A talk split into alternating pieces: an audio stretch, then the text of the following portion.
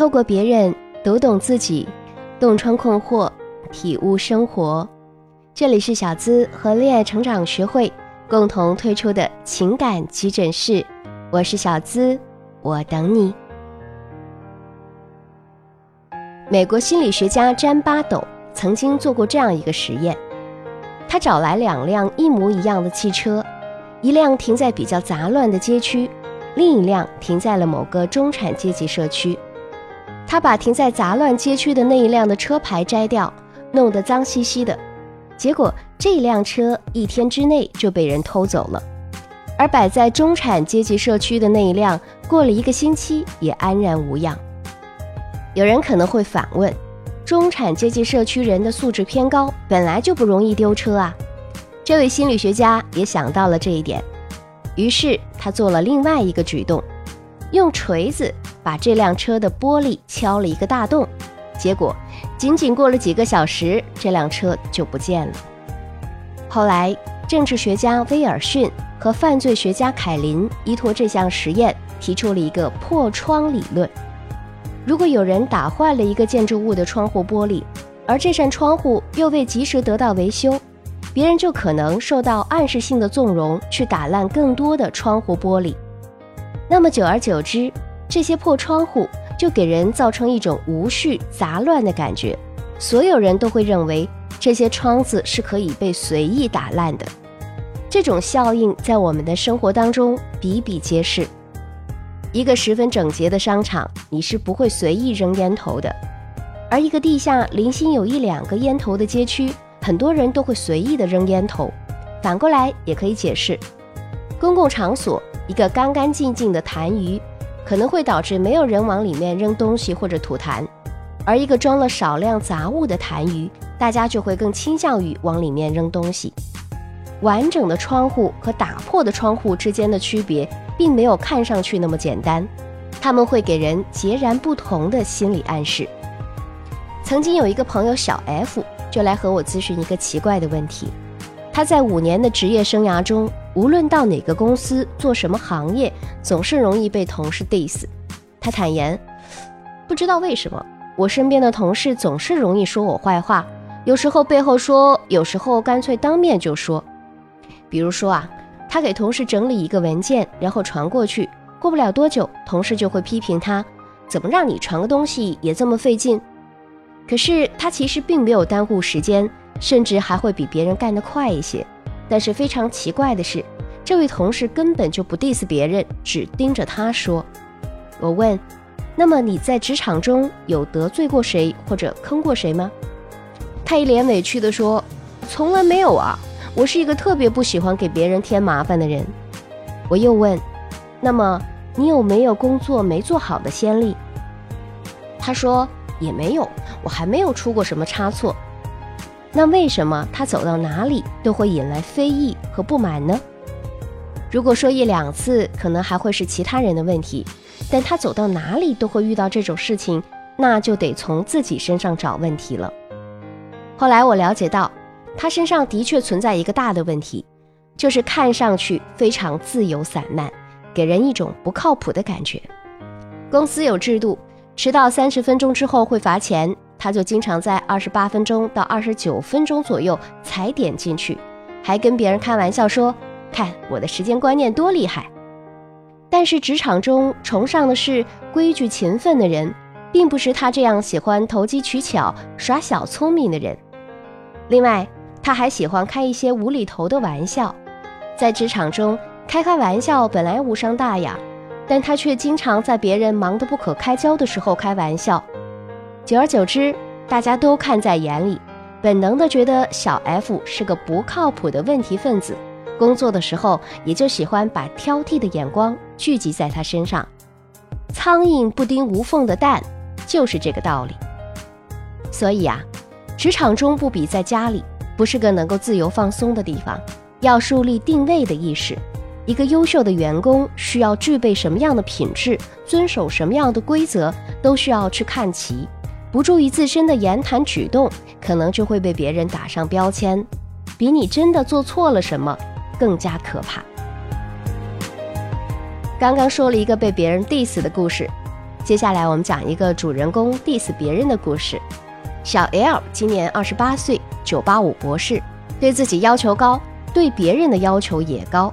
再加上他是一个典型的白羊座，脾气非常细碎，一点小事儿就容易暴跳如雷。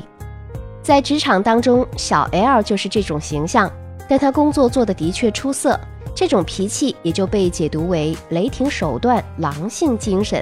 虽然同事都有点怕他，但也是对他心存敬佩的。但是他把这种作风也带到了家里，职场更讲理，而家里更讲情。家里没有那么多的是非对错，本应该是一个温情脉脉的港湾。但小 L 显然不注意这些，他在家里面也从来不收敛自己的糟糕脾气。他没带钥匙，只能敲门，偏巧丈夫在打游戏，过了一分钟才给他开门，小 L 就急了：“你为什么不给我开门？我敲了半天，你知不知道？”老公一脸歉疚：“对不起，我不知道你没带钥匙。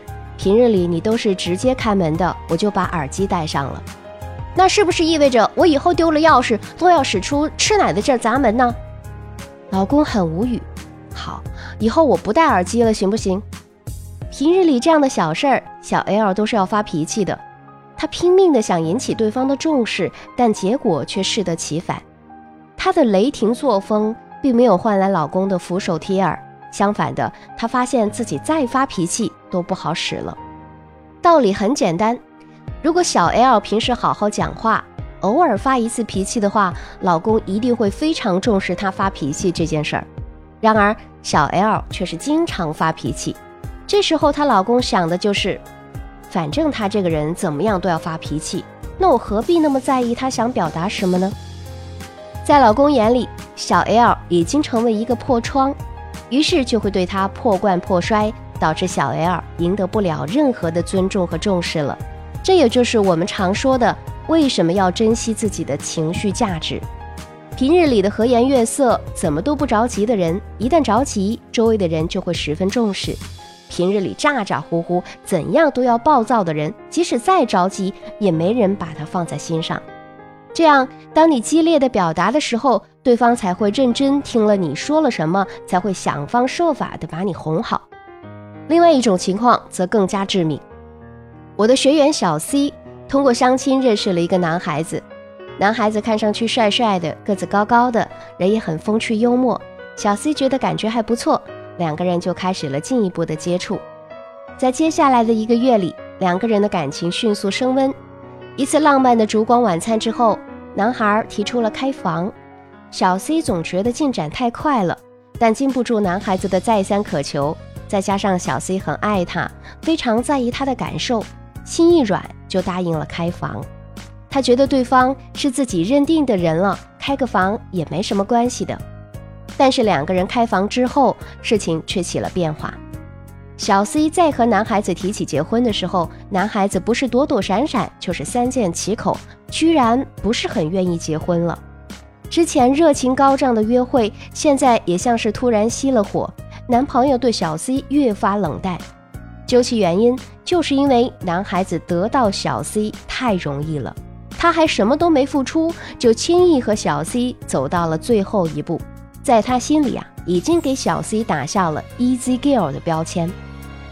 这里破窗原理给我们的警示则是，不要太轻易的让对方得到自己，这样不仅会让对方不再愿意为你付出，更会让对方觉得你有不检点的风险，往往只能落得被短择的下场。破窗原理的实质其实是说，在认知方面，量变非常容易产生质变。它给我们的启示是，不管是人际关系还是男女朋友出现问题之后啊。你一定要及时去修复自身的形象，不要让对方给你打上破窗的标签。出现问题要及时去修补，这样做无论在职场上还是恋爱中，你都会如鱼得水，享受更加舒服惬意的生活。有些女孩咨询我说：“我很爱我的男朋友，什么都迁就他，以他为先，很努力的想要做到他喜欢的样子，为什么却换不来对方的珍视和尊重呢？”还有的女孩说：“我是个很没有安全感的人，每次吵架我都会生气的说分手。刚开始他还很痛苦的挽留我，但现在他居然说分就分。听了这一刻，我想你们都已经找到答案了。他们的反应只是因为你已经被打上了卑微和作的标签。如果你想要知道破窗效应该如何解除，可以添加我的助理咨询师的微信“恋爱成长全拼零零八”，是“恋爱成长全拼零零八”哦。我会教你如何建立自己的框架，让男人不敢欺负自己，从此围着自己转。小仙女们，如果你还有其他的情感问题，也可以在后台留言给我，我会一一回复大家的。好了，今天就和你分享到这儿，我是小资，我在这里等你，让我们下次课程再见吧，拜拜。